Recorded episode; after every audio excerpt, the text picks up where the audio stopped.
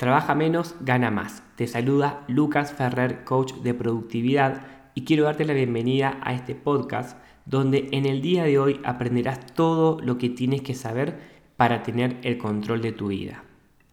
Me van a escuchar mucho hablar de hábitos porque hay que partir de un preconcepto que dice que el reflejo de tu vida es el reflejo de tus hábitos. Y a lo largo del tiempo y estudiando a las personas, me he dado cuenta de que esta frase es 100% cierta. Ahora muchos se preguntarán, Lucas, pero ¿qué son los hábitos? Los hábitos hay que entenderlos como eso que el cerebro automatiza para ahorrar energía.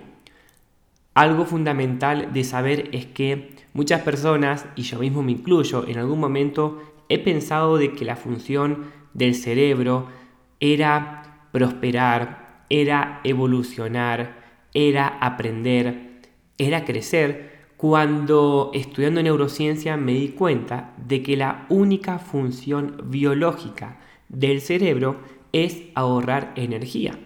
Y a partir de esa función de ahorrar energía es que el cerebro trata de crear hábitos. Que el hábito, si vos te pones a pensar, siempre uno lo hace de manera automática. El hábito es algo que en algún momento de tu vida lo has hecho de forma consciente, pero la repetición hace que eso se vuelva completamente automático. Hay muchísimos hábitos, nosotros tenemos muchos hábitos, la mayoría de ellos son inconscientes y algunos de ellos son conscientes. De hecho, se podría decir de que los hábitos negativos, los hábitos malos, principalmente son los inconscientes y los hábitos buenos son los conscientes, porque siempre estamos en esa lucha contra el cerebro que quiere sobrevivir em, entre nosotros que queremos quizás tener hábitos saludables, hábitos positivos, hábitos de éxito, porque sabemos que esos hábitos son los que te van a llevar a los resultados que vos querés tener. Si algo hay que prestarle atención en tu vida, si querés tener algún cambio, es en los hábitos, en cuáles son los hábitos actuales que como consecuencia producen tus resultados actuales y a partir de los resultados futuros que querés tener, cuáles son los hábitos que tenés que incorporar. La verdad es que los hábitos es lo invisible de lo que se ve. Y algo que se aplica en los hábitos es el efecto compuesto. El efecto compuesto dice nada más ni nada menos que X acción multiplicada por un número de veces de forma constante produce resultados radicales. Y esto podemos verlo con muchísimos ejemplos. Por ejemplo, si lees 20 páginas diarias, al cabo de un año te habrás leído casi 30 libros de 250 páginas. O también, esto se ve muchas veces en ciertas enfermedades que se dan como consecuencia simplemente de hábitos negativos que muchas personas tienen. Por eso no hay que restarle nada de importancia a los hábitos porque los hábitos actuales que tienes son los que hacen que tengas la vida que tenés y los resultados que tenés en las diferentes áreas de la vida y al mismo tiempo a la hora de proyectarse en otros resultados en diferentes áreas, siempre la pregunta básica tiene que ser ¿qué hábitos debo cambiar o incorporar a mi vida para tener estos resultados? Uno de los mayores inconvenientes que tienen las personas a la hora de querer incorporar hábitos en el día es que les cuesta mantenerlos en el tiempo. Y para entender esto hay que entender, hay que verlo desde la base fundamental y también vuelvo nuevamente a lo que es el funcionamiento del cerebro. Y es que hay que entender el cerebro siempre va a preferir la satisfacción inmediata que la felicidad futura. Y el problema acá es que la naturaleza de los hábitos son el mediano o el largo plazo. Por ejemplo, si vas una o si haces una hora por día de actividad física, prácticamente eso no va a cambiar absolutamente nada tu, tu físico. Sin embargo, si haces una hora por día al cabo de un año, obviamente que acompañado de una buena alimentación, los resultados que puedes tener realmente son muy grandes. Entonces, un truco acá para mantener los hábitos en largo plazo es precisamente ser consciente de esto, de que no esperes ver resultados en el corto plazo cuando estás comenzando con una actividad.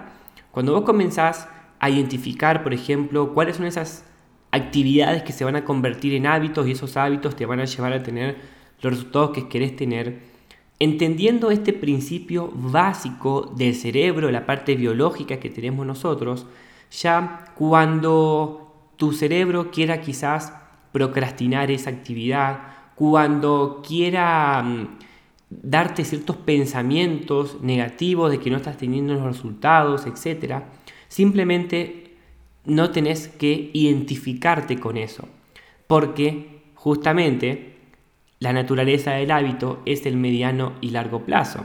Entendiendo esto es que yo he construido y no me cuesta construir hábitos porque entiendo cómo funciona el cerebro, porque entiendo cómo funcionan las emociones.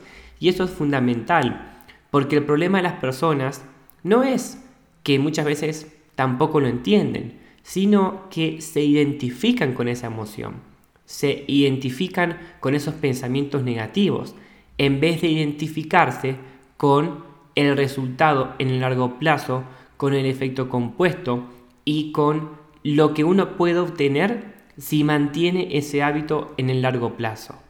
Les quiero dejar también un secreto de cómo crear hábitos y que perduren en el tiempo, en el largo plazo, y es entendiendo también de que debemos redefinir el quiénes somos.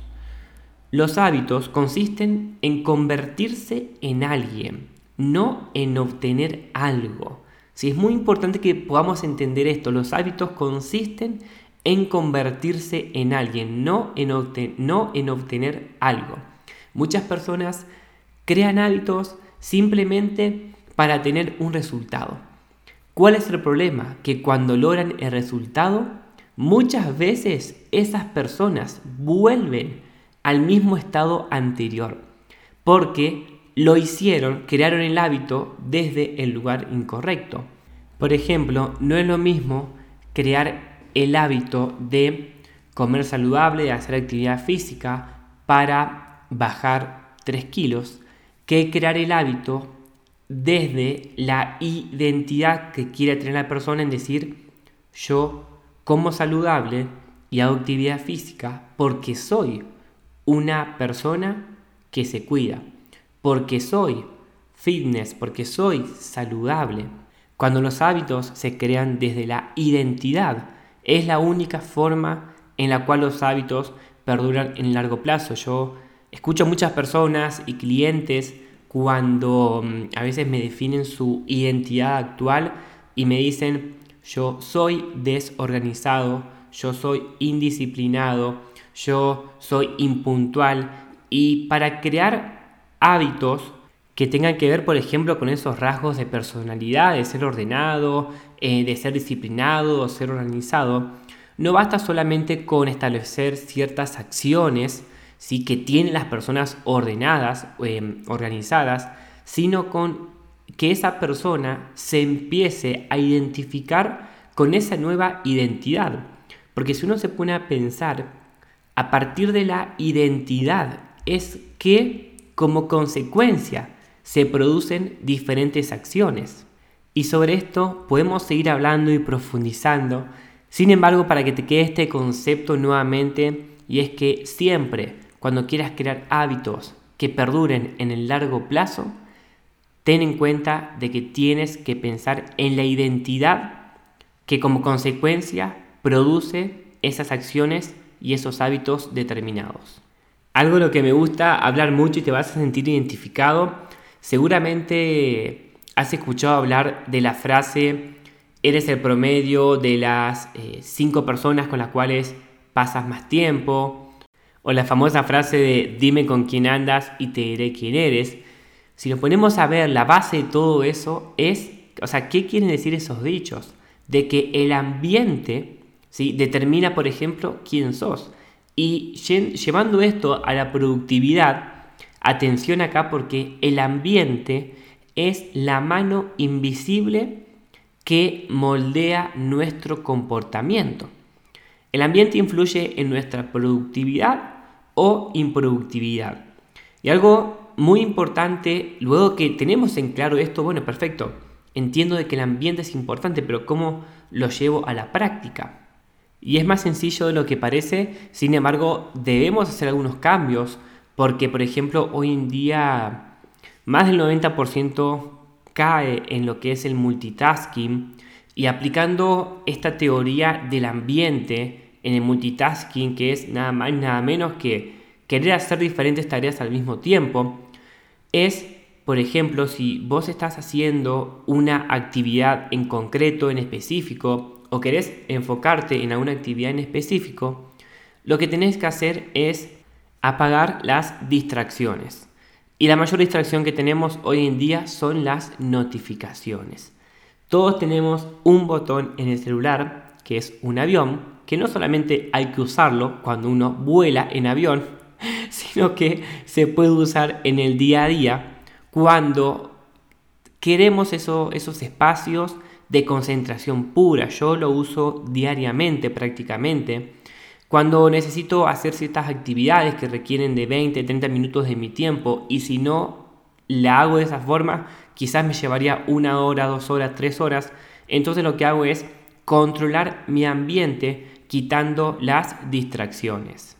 Otro ejemplo, hay personas que mm, quizás se ponen eh, la meta de comer frutas eh, todos los días y lo que hacen es que cuando van a comprar esas frutas, las guardan en el fondo de la nevera y eso hace que no la vean prácticamente nunca y no la terminen consumiendo. Pero si aplicamos lo de controlar el ambiente, lo que deberíamos hacer es esas frutas ponerlas en un lugar determinado de la casa donde puedas tener mucho contacto visual y eso va a hacer que lo puedas leer. Lo mismo con lo que es la lectura. Si hay personas que quieren tener el hábito de leer, sin embargo, no crean el ambiente. Tienen quizás los libros guardados, los libros o el libro que quieren tener no lo tienen a la vista. Pero ¿qué pasaría si el libro que vos estás leyendo lo guardás o lo dejas en un lugar donde lo tengas a la vista prácticamente todo el tiempo? Eso va a hacer que en algún momento lo puedas comenzar a leer. Y eso, esto podemos aplicarlo en prácticamente cualquier actividad. Siempre hay que tener en cuenta nuevamente este concepto. El ambiente es la mano invisible de los hábitos, la mano invisible, mejor dicho, de la productividad o improductividad. Y ya para ir terminando con toda esta explicación y con todo el tema de los hábitos, que realmente me parece un tema en el cual podemos hablar muchísimo más tiempo porque hay mucho de qué hablar, mucho de qué profundizar. Sin embargo, mi intención en el podcast es realmente poder darte conceptos claros, poder darte ejemplos, para que no sea un simple podcast en el cual vos los escuches y mm, después no veas ningún cambio por escucharlo, sino que gracias a esta información que yo te voy compartiendo en cada uno de los podcasts, al aplicar cada una de las, de las cosas que vemos acá, realmente vos comiences a ver cambios en tu vida y obviamente en tus resultados. El último concepto respecto a los hábitos es que mm, los hábitos se construyen a partir de la frecuencia, no de la cantidad. Por ejemplo, te cuento un, caso personal. Hace unos meses que bueno, había dejado por muchos viajes y bueno, me mudé a Colombia, etc. Había dejado el hábito de, había perdido el hábito de, mm, de hacer actividad física, de ir al gimnasio.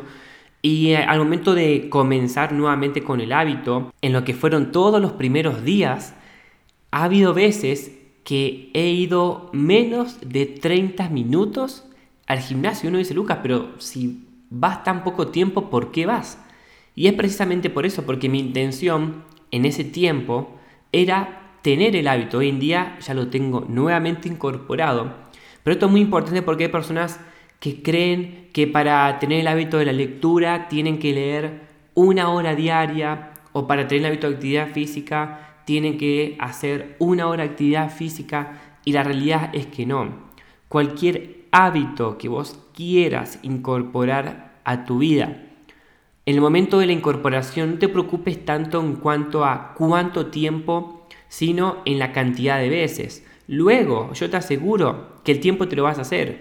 Si, por ejemplo, hoy en día querés incorporar el hábito de la lectura porque lo perdiste o porque nunca lo obtuviste, y quizás son esas personas que no tienen mucho tiempo al día para dedicarle, sin embargo te aconsejo de que puedas ponerte una meta, que pongas una alarma en un cierto horario que vos sepas que quizás estás en tu casa y que mm, leas, te pongas la meta de leer 5 páginas diarias, 10 páginas diarias. Y algunos podrán decir, no, Lucas, pero para leer 5 páginas no leo. Y la realidad es que no te imaginas el poder que tiene que comiences a leer 5 páginas diarias. Porque vas a ver que a medida que lo vayas haciendo día a día, todos los días, después te vas a dar cuenta que quizás te da para leer 7, quizás te da para leer 10, algún día lo vas a hacer 15, 20, va a pasar el tiempo y a los 30, 60 días quizás estás leyendo durante 20 minutos al día o leyendo 20 o 30 páginas por día, cuando si en un principio te hubieses puesto esa meta, nunca lo hubieses logrado. Entonces es muy importante que siempre cuando quieras incorporar un hábito a tu vida, comienza a hacerlo de forma progresiva. La palabra progresividad es muy importante cuando hablamos de productividad, cuando hablamos de hábitos, cuando hablamos de mejora continua. Entonces siempre yo invito a las personas a que comiencen a hacerlo. No importa cuánto tiempo, pero sí que lo puedas hacer todos los días, todos los días. Y vas a ver cómo con el pasar de los días, con el pasar del tiempo, verás resultados que quizás no te imaginabas que ibas a poder lograr. Deseo que todo lo que has aprendido en cuanto a hábitos puedas aplicarlo. No olvides seguirme en Instagram como soy Lucas Ferrer para poder aportarte muchísimo valor y no te pierdas el próximo episodio donde voy a desmitificar mitos sobre la productividad.